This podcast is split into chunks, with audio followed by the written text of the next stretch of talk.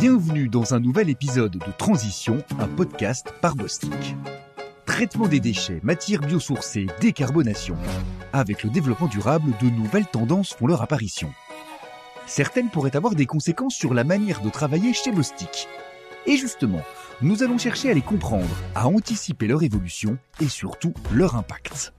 Et aujourd'hui, j'ai le plaisir de rencontrer Lupilove, fondateur et CEO de Infinite Mobility.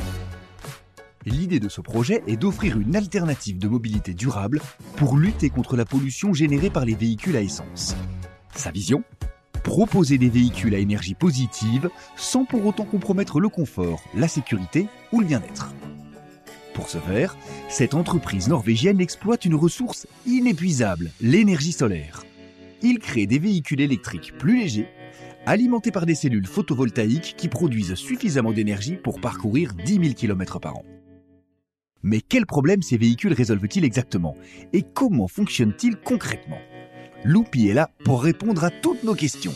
Bonjour Loupi, et merci de participer à cet épisode. Merci, c'est un plaisir. Merci de me recevoir. Pouvez-vous commencer par nous parler un peu de vous? Qui êtes-vous? Qu'est-ce qui vous a amené à créer Infinite Mobility? J'ai d'abord fait un master en gestion de la chaîne d'approvisionnement, puis j'ai fait une thèse dans une entreprise de fabrication de camions.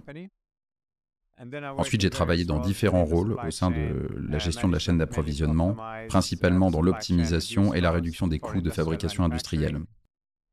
Puis, avec un de mes amis qui est devenu cofondateur d'Infinite Mobility, on a relevé trois problèmes principaux. Le premier, c'est la décarbonisation de la mobilité. On sait que 23 pays dans le monde vont commencer à éliminer progressivement l'utilisation des combustibles fossiles. Il y a donc une énorme croissance dans la production des véhicules électriques. Mais la croissance de l'installation des bornes de recharge, et plus particulièrement des bornes de recharge dans la rue, ne suit pas le même rythme. On s'est donc rendu compte qu'il y avait une lacune et une opportunité pour un nouveau type de véhicule qui résoudrait ce genre de problème. Le second problème qui concerne le marché des véhicules électriques, c'est l'expérience utilisateur. Les véhicules proposés jusqu'à maintenant ne sont pas sûrs. Ils ne sont pas adaptés aux conditions météorologiques, ils ne sont pas respectueux du genre. et plus généralement ils sont très lourds. Une tonne et demie voire deux tonnes pour un véhicule électrique, donc ce n'est pas durable.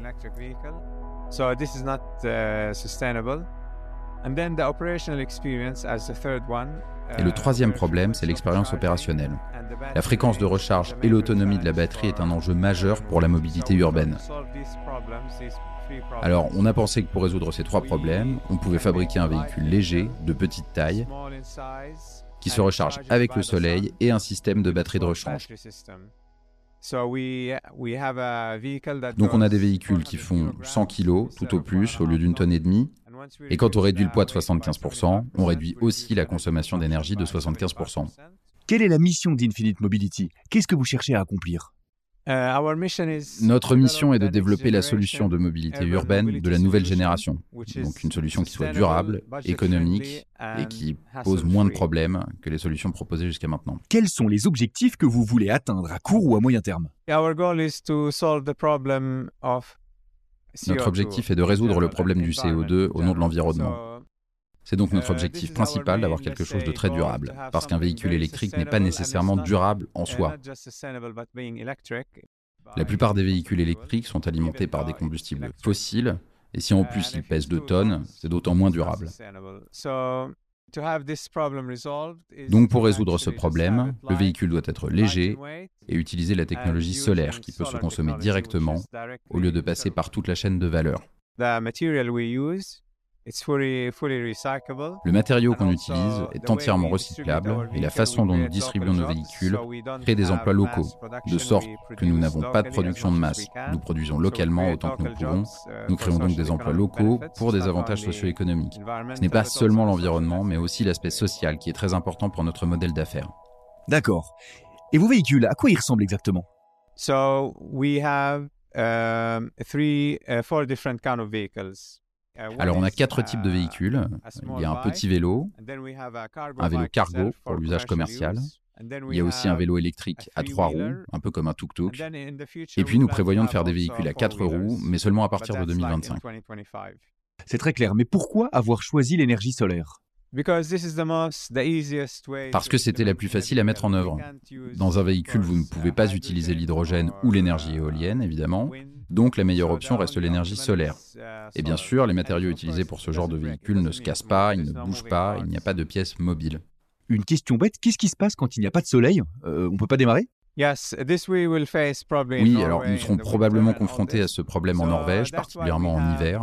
Um, C'est pourquoi nous avons un système de batterie de rechange, afin que les gens puissent la charger chez eux et puis la brancher sur le véhicule. J'ai regardé votre site et j'ai vu quelque chose à propos des véhicules à énergie positive. Qu'est-ce que ça veut dire? Est-ce que vous pouvez nous expliquer?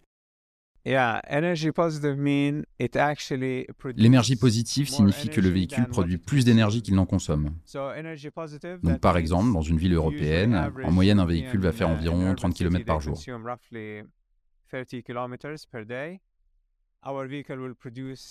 Donc il y a de l'énergie supplémentaire.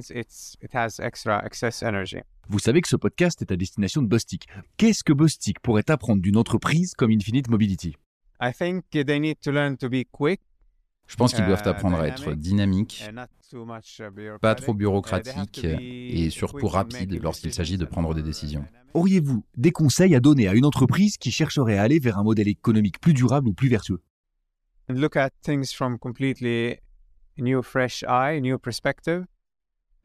Je dirais de regarder les choses d'un point de vue complètement uh, nouveau et d'être plus innovant. Ils doivent être attentifs aux matériaux qu'ils utilisent, aux matières premières, ils doivent regarder aussi les aspects sociaux, comment est-ce qu'ils peuvent être plus impliqués socialement, créer des emplois locaux et pas seulement se concentrer sur le CO2, parce que le CO2 est une chose parmi tant d'autres. Il faut penser aussi à l'eau, il faut penser au sol, au bois, à la forêt. Il y a tellement de choses à prendre en considération. Ça y est, c'est la fin de cet épisode. Loupi, merci beaucoup d'être venu nous parler de votre entreprise. Nous souhaitons beaucoup de succès à Infinite Mobility et aux véhicules à énergie positive. Merci à vous, c'était un plaisir. Merci beaucoup. Merci également à tous nos auditeurs. N'oubliez pas, vous êtes invités à écouter Boss TikToks. À travers le témoignage d'un collaborateur, nous essayons de comprendre en quoi chacune des tendances abordées dans Transition pourrait faire évoluer la manière de travailler de la BU concernée.